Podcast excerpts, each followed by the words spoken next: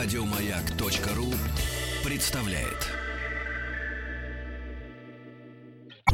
Радиостанция «Маяк» совместно с образовательным центром «Сириус» представляют проект Лекториум. Дорогие друзья, наш э, проект э, Лекториум. Сегодня у нас э, вновь в гостях Михаил Федорович Черныш. Михаил Федорович, доброе утро. Доброе утро. Рады, вам вид... Рады вас видеть. Доктор социологических наук и первый заместитель директора Федерального научно-исследовательского социологического центра Российской Академии Наук. А тема у нас сегодня, товарищи дорогие, будет социальная мобильность. Э, вот, два иностранных слова в одном предложении из двух слов.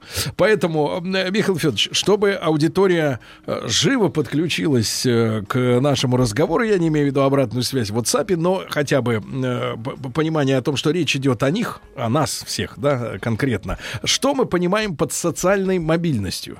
Социальная мобильность — это наши перемещения в координатах общества — Любое наше перемещение в обществе является социальной мобильностью.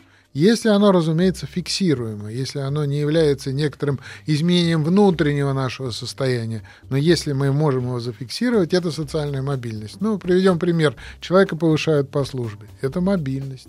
Человек переехал в другой город. Это тоже мобильность. Э, человек уехал за границу на постоянное место жительства. Это мобильность. Все, что происходит с нами, это мобильность. И даже если мы, например, получаем квартиру, угу. наша жизнь становится лучше. Ну, то есть это не географическая история, да, а это не статусная. статусная. Это статусная, с одной стороны, а с другой стороны, это еще и материальные условия жизни, стандарты жизни. Если угу. они становятся лучше, это вертикальная мобильность. Если мы э, утрачиваем какие-то позиции, это нисходящая вертикальная мобильность. Но есть еще и по, по, по на плоскости, да, вправо-влево. Есть, есть горизонтальная мобильность, хотя, скажем так, э, в, в том, насколько обоснован этот, тер, этот термин, есть некоторые сомнения. Ну, например, мы переезжаем из региона в Москву. Угу. И здесь мы начинаем э, работать по той же специальности, в той же должности. Зарплата наша в этом случае выше. И возможности наши, инфраструктурные возможности тоже становятся Зарплата шире. выше, трамваев больше. Трамваев угу. больше, больниц больше, всего больше. Какая это мобильность? Вроде бы горизонтальная. Угу. Но на самом деле в этой горизонтальной мобильности сокрыты какие-то вертикальные подвижки. Угу. Но вот, Михаил Федорович, э, в связи с нашим сегодняшним разговором, да, о том, что оказывается, ведь э, есть у нас в обществе сегодня социальные слои, да? Мы знаем, что есть ультрабогатые, мы их по яхте узнаем. Вот она. Если чувак арендовал яхту, это значит э, просто накопил. А вот если своя подходит, да из нее еще катер из жерла, из нее вылезает. А еще вторая за ней да. подходит и третья. А, да, там где-то крейсер маячит вот уже, да, а, так сказать, на рейде, да-да, то это совсем, значит, хорошо. Но а, вот я недавно как-то был в поездке э, по, по работе там с нашими автомобильными делами, и э, довелось делать пересадку на рейс, э, кажется, это была Испания. И на маленьком, ну не на, это был не такой маленький самолет, но вот внутрен, на внутреннем рейсе я вдруг обнар, об, обнаружил такую вещь, э, когда слушал э, вот предупреждение стюардесс там э, о том, что как там будет происходить в полете, как всегда. Э, вот я вдруг обнаружил, что у нас э, есть э, э, в наших авиаперевозчиков такой немножко оскорбительный, я виду терминологию прежде всего, конечно, терминологию, оскорбительный э, такой дележ э, э, пространства внутреннего самолета на эконом-класс и бизнес. Это же фашизм. А, вот, и, и, и человек, человек в эконом-классе ему напоминают эконом, а это бизнес. А у них есть, а, я заметил, в Испании, там по-другому. Там следующее. Бизнес, ну, то есть, типа, деловая поездка, а остальные все называются, которые у нас экономы, угу. туристико. Туристы. Туристика. И уже не так обидно. Ты турист. Это по делу, а ты, так сказать, вроде турист, да. Но тем не менее, вот, э, Михаил Федорович, понятно, вы советский человек. Я э, до совершеннолетия дожить успел в Советском Союзе. И, так сказать, ну, я, понятно, в некоторых иллюзиях, может быть, относительно советского строя пребываю. Ну, я, так сказать, плод скорее э, культурного, так сказать, вот, такой среды советской, да, чем реальности, да, жизни. Но, тем не менее, у нас были такие такие, значит, э, э, колхозники, э, значит, ну, сельское хозяйство, рабочие, крестьяне, прослойка интеллигенции, да, и, в общем-то, и, и все. Все, что у нас официально было, да, в Советском Союзе. Что у нас сегодня вот с социальными слоями? Ну, вы знаете, дело в том, что тогда, конечно, была так называемая трехчленка, мы ее называем трехчленка. Красиво звучит. Да, да, трехчленка, где какая-то рабочие крестьяне, а есть еще какой-то очень ненадежный, зыбкий слой интеллигенции. Да, да. А, вот, конечно, да, ненадежный. А, и существовала идея социальной однородности, стирания социальных различий, когда даже те маленькие различия, которые существовали между людьми, должны были быть стерты. Стерты окончательно, чтобы наше общество стало однородным окончательно. А, кстати говоря, эффективно все... стирали. Я вот помню, что стирали. родные рассказывали, ну, э, те, кто работали, да, э, там бабушка, дедушка, рассказывали, что, например, на, на заводе ну, на большом предприятии, конечно, не отдельный завод, а большое там предприятие, там, например, человек рабочей специальности, вот, он, во-первых, ему проще вступить в партию, чем, например, инженеру. А, а во-вторых, и зарплата у него как бы может быть в очень большой степени выше, чем у инженера. Инженеру надо много лет проработать, вырасти над собой, тогда получить нормальные там свои там 150, 180, 200. А рабочий он уже сразу может рассчитывать на нормальные деньги. Он со 120 начинать не будет вот в месяц. Вот это стирали, да, грани? Это стирали. Это называлось стирание грани между физическим и умственным трудом. Но, э, конечно, подразумевалось несколько другое, когда люди физического труда станут немножко умственными, а люди умственные тоже будут иногда причастны труду физическому в той или иной форме. То есть стирание, безусловно, предполагалось той системой, но одно дело доктрина, да, то, так как она декларировалась властями в те времена, а другое дело реальность. А эта реальность заключалась в том, что была еще номенклатура. Uh-huh были люди особые, которые ездили на черных Волгах, на чайках. Мы видели с вами черные чайки? Э, чайки уже Очень реже, а вот Волги достаточно часто, да. Да, да, да. Черный, Вообще простому смертному черный, ее и не черный. продавали. Что такое черный цвет? Это цвет власти. Это всегда цвет власти. Не случайно все вот эти вот роскошные, дорогие Гелендвагены черного цвета. Потому что они проецируют вовне идею власти этого человека над окружающим миром. И вот эти черные чайки скользили по нашему отечеству, а в этих чайках, которые называли, кстати говоря, членовозами, Да-да-да. да, были члены. Члены разного рода комитетов. Со... комитетов, сообществ, райкомов, обкомов, политбюро и прочих, э, и прочих организаций, э, которые, конечно, имели определенные привилегии и назывались номенклатурой. Э, обеспечивались они несколько иначе, чем обыкновенный гражданин, даже рабочий, если он работал на большом предприятии и получал высокую зарплату, потому что они имели то, чего рабочий никогда не мог получить, а именно доступ, ну, например, к импортным зарубежным благам. Мы помним с вами, что люди, которые ездили за границу, опять же, не всегда это бывало просто так. Иногда это бывало по блату. Иногда это было через особые элитные учебные заведения, такие как МГИМО там, или РУДН, или еще что-то в этом роде. Эти люди получали не рубли, они получали чеки. Угу. Чеки внешпосыл торга. И на эти чеки внешпосыл торга они могли покупать совсем другие вещи, чем, чем те, которые продавались в советских магазинах. Вот неравенство существовало оно прикрывалось этой моделью, о которой мы с вами говорили. И существовали особые потоки мобильности, о которых вы, кстати говоря, сказали. И этот поток мобильности заключался в том, что для того, чтобы туда войти, в эту категорию небожителей, надо было делать партийную карьеру. Да. Надо Я- было, как там в одном советском фильме говорилось, Проявить а теперь характер». вас начали продвигать по профсоюзной линии. Вот так вот по профсоюзной или по какой-то линии начали человека продвигать, смотришь, а у него уже э, э, какой-то привилегированный доступ или возможность купить автомобиль. Автомобиль надо было стоять, чтобы купить Да-да-да. автомобиль, надо было стоять долго. Михаил Федорович, ну вот смотрите, затем мы э, не без участия, как говорят отдельные специалисты, как раз номенклатуры, которая очень сильно напугалась э, из-за перестройки и особенно выборов в Верховный Совет 89 года, и многие не прошли, они поняли, что так вот автоматом как-то не получится. И некоторые вот специалисты поговаривают, что номенклатура делала, сделала ставку на Ельцина, чтобы свалить Горбачева.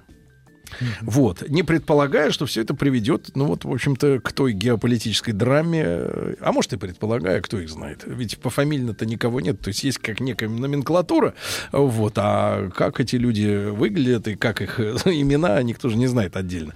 Вот, но тем не менее, значит, э, Союз ушел, вот, а, соответственно, мы рассчитывали, ну, всерьез, я смотрю, не только мы там совсем молодежь, но и люди э, солидного возраста, уже, наверное, лет 30. Вот, они на что-то надеялись, у них были надежды. Э, те, которые, мне кажется, в меньшей степени надеялись, они как раз быстрее зас- зас- засучили руками и, соответственно, побежали организовывать э, ваучерные фонды и прочие вот эти прекрасные организации, скупать ваучеры.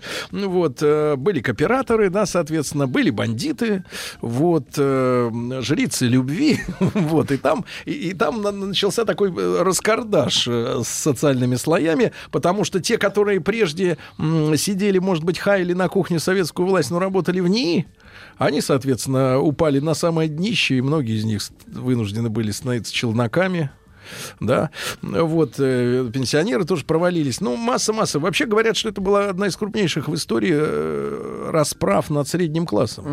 То есть огромно, миллионы, Таксистами миллионы человек, актеры. миллионы Мгм. человек потеряли свой статус среднего класса, да, и наоборот другие люди, э, у которых была хватка, так сказать, силы, прежде всего, наверное, моральные, чем физические, но у спортсменов еще и физические, вот эти люди, наоборот, так сказать, пошли наверх, и вот эти весы качнулись, да, и, соответственно, кто был никем, тот станет всем опять, как э, в семнадцатом году, да, по большому счету. Но, Михаил Федорович, ну вот этот процесс, он длительный, я понимаю, что очень непросто э, фиксировать то, что вот сейчас, да, ну вообще вот в, в принципе надо сначала на- лучше обернуться, да, но тем не менее вот э, сегодня по каким критериям наше общество вот э, на эти слои, слои социальные, да, э, делится, что мы возьмем за мерило социального слоя?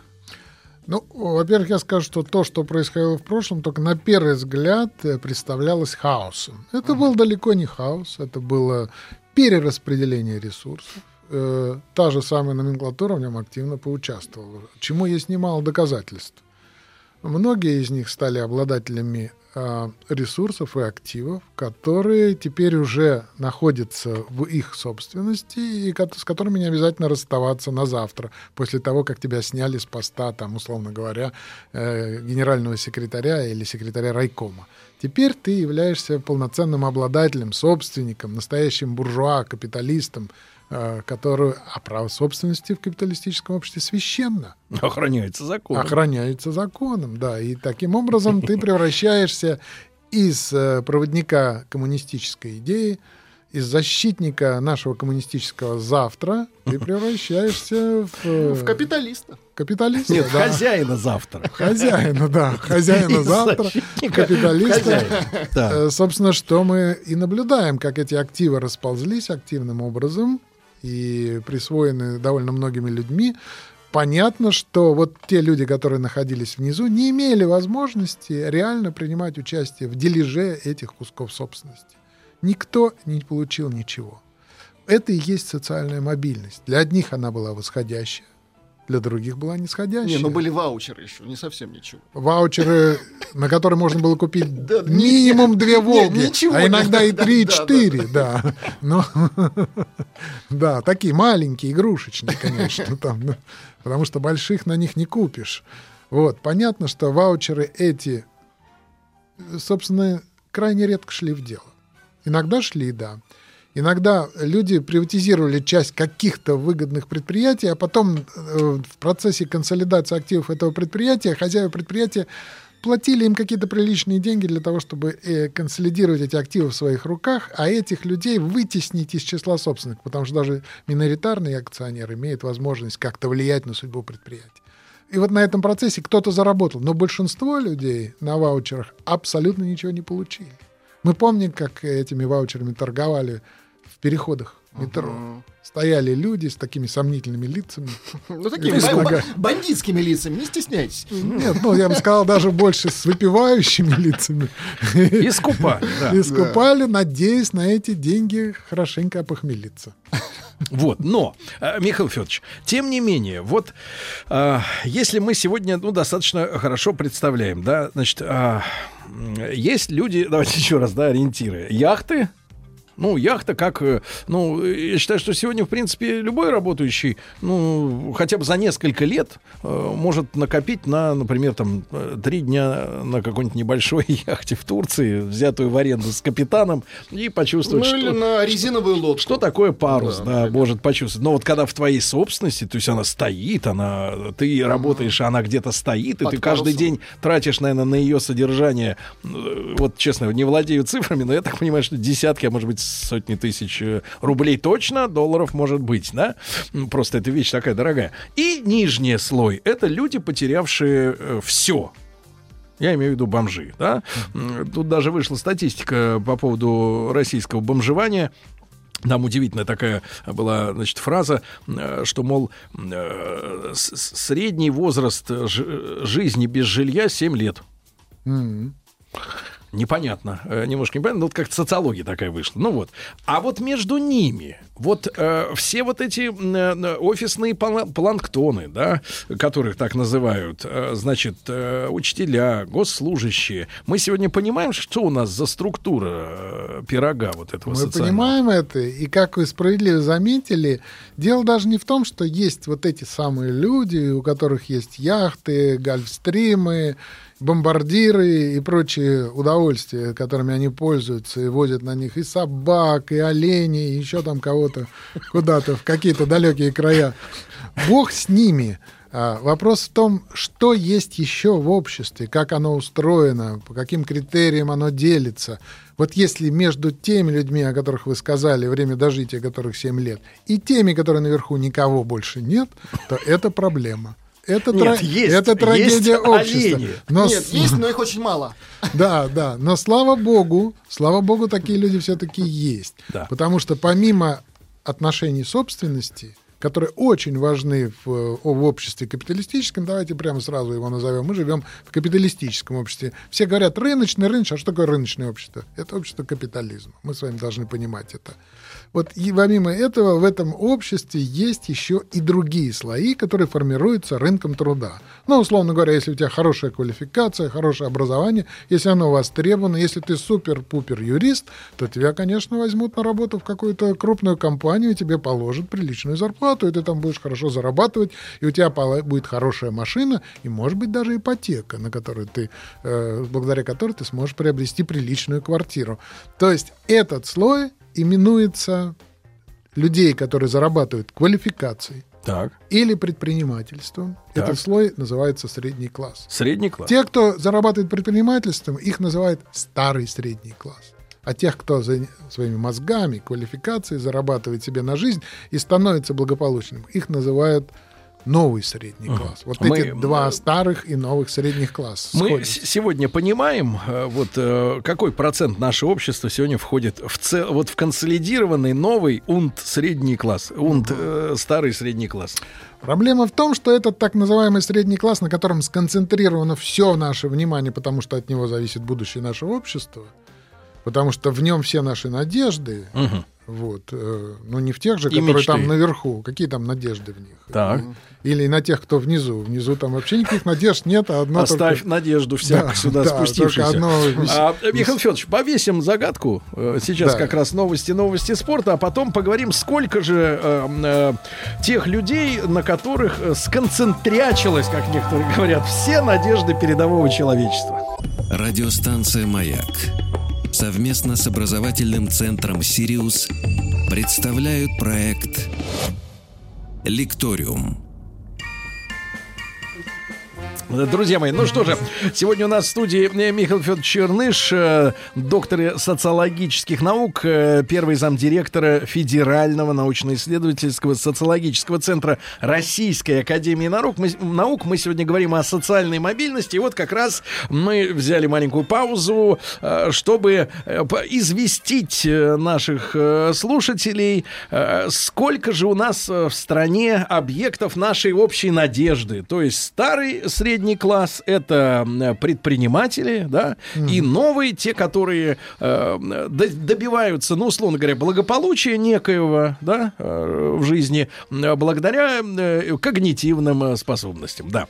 Э, Михаил Федорович, так вот, э, есть цифры такие примерно. Ну, давайте сначала доопределим эту да. социальную группу. Во-первых, это, конечно, люди, у которых есть квалификация есть навыки управления, есть навыки организации, есть внутренняя энергия, благодаря которой они имеют возможность продвигаться в обществе. Но есть Вы кро... сторонник теории пассионарности? Но кроме того, Кроме того, есть еще и мозги. Мозги, угу. которые устроены особым образом. Ну, например, э, представитель среднего класса вряд ли будет слушать вот что-нибудь такое вот «Дима, Дима, Дима, мой пилот» или еще что-нибудь в этом роде.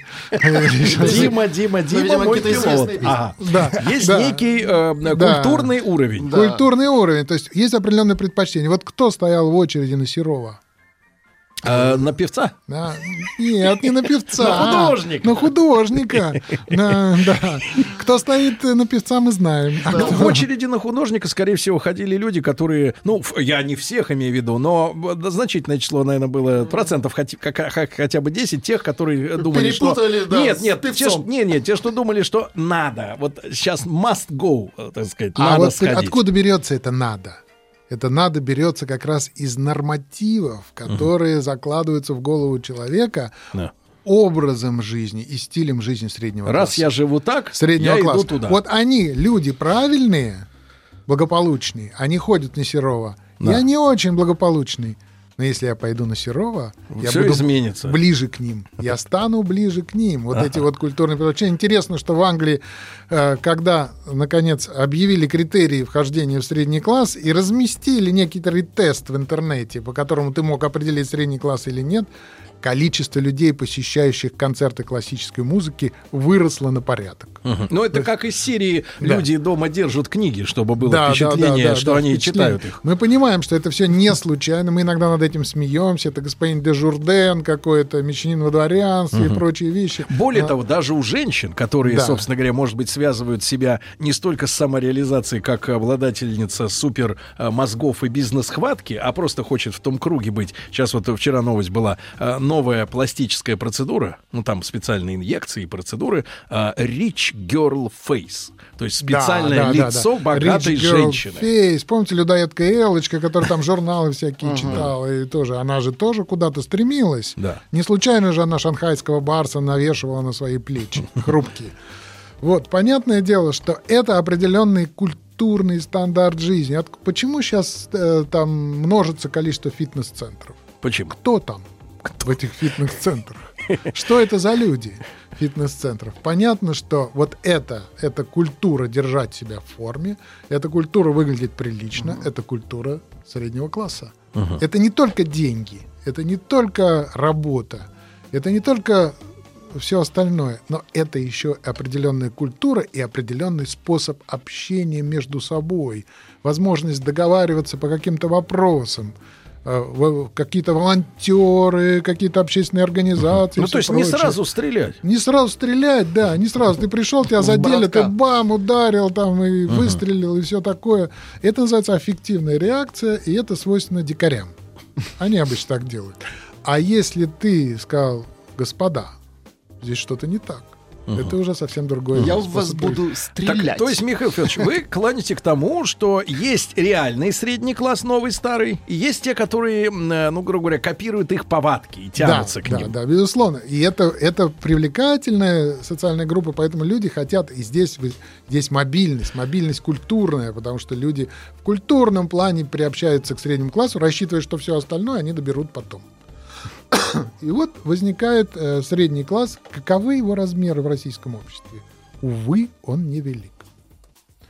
Конечно, очень много зависит от стандартов.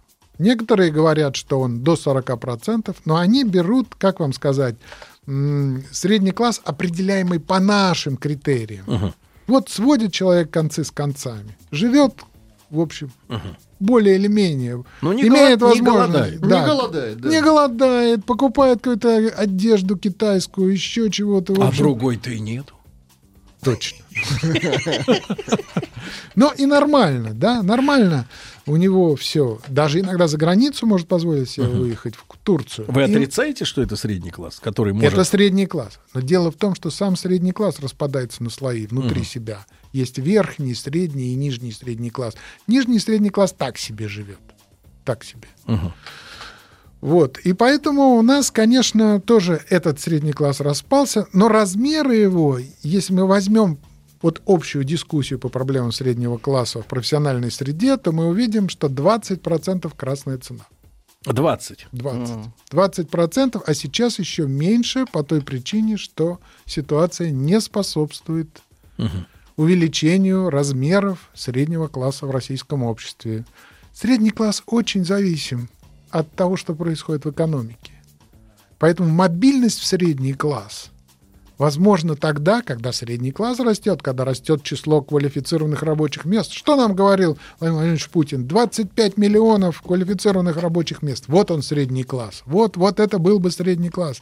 Но пока нет их 25 миллионов таких квалифицированных рабочих То есть мест. и рабочий, э, рабочие места имеется в виду не, не, не только именно физический труд, да, но вообще Да, рабочие да, места. рабочие, рабочие места как рабочие места, квалифицированных. Это программисты, это инженеры, это конструкторы, это архитекторы. Вот эти 25 миллионов людей, которые бы стали ядром нашего среднего класса, нового среднего класса, используя для этого свои квалификационные ресурсы. А откуда, возможно, как говорится, вот эта вот социальная миграция, я бы сказал, в средний класс вообще в принципе? Вот из, кто ближе всего? М, И готовы ли люди э, что-то изменить в своей жизни, ну, условно говоря, да, при наличии экономических э, для этого благоприятных э, условий, да, э, чтобы сменить свой социальный слой?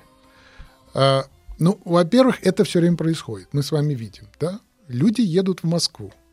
Люди едут из регионов Дальнего Востока, восточной части России, куда-то в другую часть России, которую они считают более развитой более перспективной. То есть эта мобильность все время существует. Люди перемещаются, и люди, как та самая рыба, о которой говорит русская пословица, ищут не то, не то что где там глубже, а где лучше и где больше социальных возможностей. Социальные возможности в этом смысле – это ключевое слово.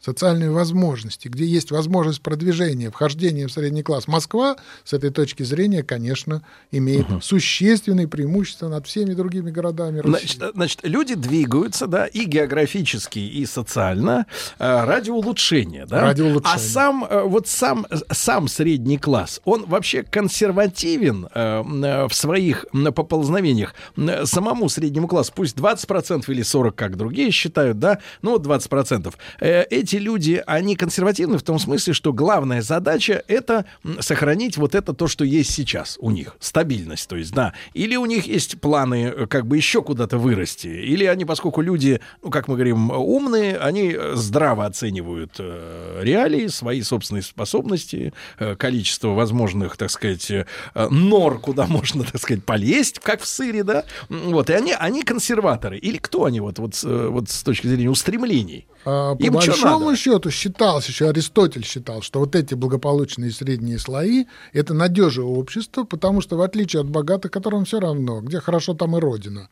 И в отличие от бедных, которым тоже везде хорошо, где помойка, там и родина. Вот, то есть, Это вы... Это это Аристотель. это Аристотель. Это тогда. Образно, да, да, да. То есть, в ну, отличие... условно говоря, давайте прилично скажем. Значит, люди, которые не дорожат э, наличием того, что есть сейчас, потому что это, э, то, что есть, оно плохое. Потому что дальше уже некуда. Хуже некуда. Ну, плохо. И лучше тоже. Хуже, хуже некуда, и, и вырваться из этого невозможно. В отличие от этих социальных групп, которым все равно, по большому счету, что происходит, которые, если надо, их приглашают на избирательный участок, платят им 100 рублей, они голосуют за кого угодно. Вот средний класс не такой. Его очень интересует то, что происходит в Отечестве. Отечестве, ну, по крайней мере, такова теория, да, его интересует, чтобы Отечество не погибло и не развалилось И, и не наказывать, потому что именно в этой среде он живет, и именно в это, эта среда Дала представляется ему, ценной. Потому что здесь и находит применение его квалификационные ресурсы, и здесь он А я в смысле, хорошо. в смысле, вы знаете, вот э, общаешься не только с, с э, с умными людьми, да, докторами социологических наук, но и, например, э, просматриваешь, обычными. просматриваешь какие-то женские, например, форумы, да. Э, У женщин сейчас идея фикс э, в течение 15 лет последних, это личностный рост. Расти над собой. Вот это вот. Им очень важно куда-то вырасти. Я не знаю, как они себя ощущают, не- недорослями ментальными или еще чем-то. Вот им надо расти. Вот в этом среднем классе они, помимо того, что им важно, да, сохранить отечество, а вот, вот у них устремление какое-то есть вообще, в принципе? Или вот, вот консервативное, стабилизаторское такое вот начало, оно самое главное? И здесь есть некоторая противоречивость самого среднего класса, ну и российского в том числе. Во-первых, он говорит о том, что, ну, конечно, среднему классу важно, чтобы отечество развивалось, чтобы оно было стабильно. Но при этом средний класс очень подвижен и мобилен. Э, Если его квалификация находит применение где-то за рубежом, в Германии, он уедет в Германию, любя отечество, уедет в Германию. Любя за- да, оттуда, С горя. любя. Да, с горя уедет, да. Проливая горькие крокодиловые слезы по поводу судьбы Отечества, он уедет туда, где зарплата как- выше. Вот, вот, Михаил Федорович, а ведь вот слушая вас, ведь понимаешь, что опять же, кроме как на э, армию-то положиться нет Не, на кого. кого, да, не, на кого. Богатым все равно, э, значит, людям, э, у которых ничего нет, да, им нечего, соответственно, беречь, да, Терять. ну, терять. Вот этот средний класс, он, оказывается, географически мобилен вплоть до границ. И на кого ж нам... Не, э, нет, Сер- э, Сергей, на, нет. конечно, нам, Сергей, на, на кого опе- опереться вы да- Вы мы догадываетесь, сынам, на кого? сынам земли Мы с вами должны с вами понимать, что армия по всем параметрам, особенно офицерский корпус, это часть среднего класса, просто особый отряд А. среднего класса. Это тоже средний класс. Как и сотрудники спецслужб. Они хорошо оплачиваются, у них высокая квалификация. Мы видим, что квалификация А. Но у высокая. них, в отличие от тех, которые вот в Германию, загранпаспорта лежат в сейфах начальства. Их никто не выпустит. Да, да, да. Очень Их- хорошо. Их не Разные возможности у среднего класса. Еще есть, мы забыли с вами про средний, а, про предпринимателей. Нет, ну это предприниматели, вы имеете в виду Петрова и Боширова, которые Нет, поехали, нет, нет, нет, нет. поехали Нет, купить нет, не этих рейсом предпринимателей, туристика а настоящих, тех самых старый средний класс. Вот у Вы у отрицаете это настоящую туристическую поездку? Нет, нет, это была, безусловно, туристическая поездка, причем настоящая. И вообще, в принципе, собор действительно внушает уважение. Да, да, да, да, серьезное, да. Красивая серьезное штука, строение, красивая штуковина. штука. Не- Я так скажу, это не последние туристы наши. Не самый последний, но да, очень даже Вы дос- думаете, пот- поток будет расти, да? достойный. Но я вам скажу, что вот этот старый средний класс, предприниматели, которые пытаются сейчас налаживать свои Да. дела, дела их не очень хороши. Старый. Старый средний класс. Вот это предпринимательство. Вот то ли их под гильотину кладут под какую-то, то ли еще что-то. Ну, в общем, одним словом, статистика не очень хороша. У нас мало средних и малых предпринимателей. Мало. Среда не способствует их взращиванию. А между прочим, это очень хорошая фертильная среда, в которой взращиваются люди, обладающие энергией и мозгами. У нас не происходит этого. Тогда, значит, Михаил Федорович, э, э, это с этим мы как бы более-менее в рамках э, времени отведенного разобрались.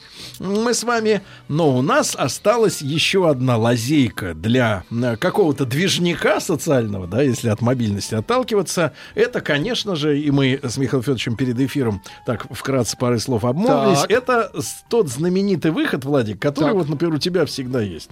Это здоровый дауншифтинг. Ага, Здор- уйти на дно, да, лечь, лечь на погоди, дно. лечь под корягу, как говорят специалисты. Вот. И с Михаилом Федоровичем как раз о дауншифтинге, как одном из э, векторов, мы поговорим. Радиостанция «Маяк» совместно с образовательным центром «Сириус» представляют проект Лекториум. Друзья мои, с Михаилом Федоровичем Чернышом, доктором социологических наук, первым заместителем, э, заместителем директора Федерального научно-исследовательского социологического центра Российской Академии Наук. Мы сегодня говорим о социальной э, мобильности. И э, не секрет, что э, в последние годы, да, сначала э, в юмористическом ключе стало использоваться это слово дауншифт, да, но потом э, оказалось, что действительно люди э, некие, которые работали топ, ну не топ-менеджерами, эти, наверное, еще э, не добрались до, так сказать, такого видения своего будущего, но менеджеры, там, управляющие, может быть, даже и начальники какие-то, да,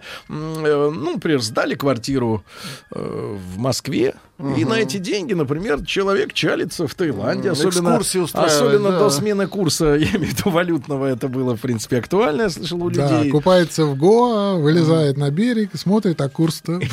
Ну, и другой. обратно в воду Другой, лезут, да. под, под корягу, да. А, Михаил Федорович, а какой процент у нас так называемых дауншифтеров? Ну, вообще говоря, измерить их число невозможно, потому что это, как вам сказать, э, категория, которую очень трудно определить и квалифицировать. Вот что это за человек такой? А почему ее трудно определить и квалифицировать? Потому что дауншифтер — это человек, который ориентируется на внутренние, заданные только им координаты движения. То есть он себе планку поставил, а потом и ее он- сам и снизил. он, он там снижает, повышает какие-то планки. Вот для него мобильность — это то, что происходит внутри него, и со- согласуясь с тем, что происходит нему, он передвигается в координатах социальной структуры. То есть это человек, которого очень трудно учесть таким образом.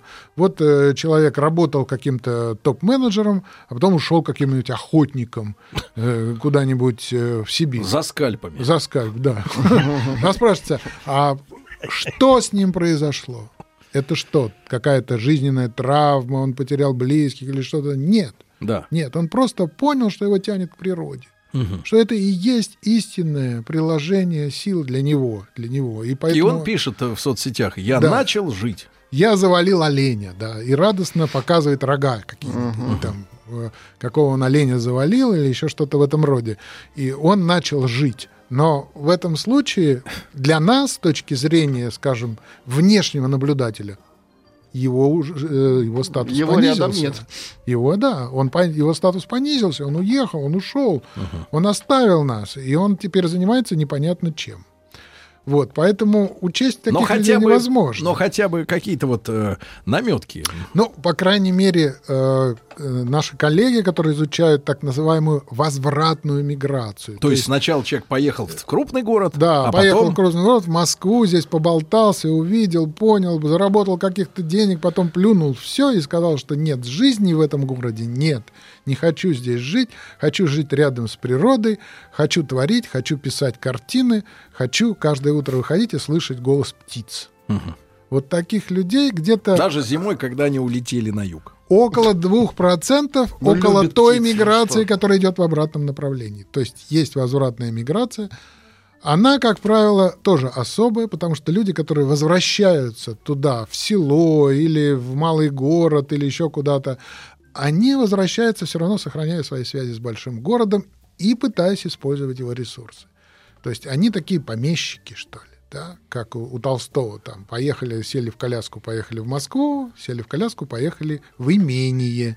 Вот это совершенно новый тип а, людей, которые вот таким образом живут, что называется, на два дома, но предпочитают большую часть жизни жить вдали от большого города. Михаил Федорович, а если мы говорим о горизонтальной социальной мобильности, да, не обязательно, чтобы как бы вот улучшать на порядок там или в два раза, ну или ощутимо в полтора э, свой там материальный уровень, статус. А о чем может идти речь, когда вот говорим о мобильных перемещениях, э, в, так сказать, вправо-влево? Ну, видите ли, вообще горизонтальная мобильность проблематичный термин, потому что всегда, когда есть некоторый горизонт, мы идем к горизонту. Зачем мы идем к горизонту в пустыне?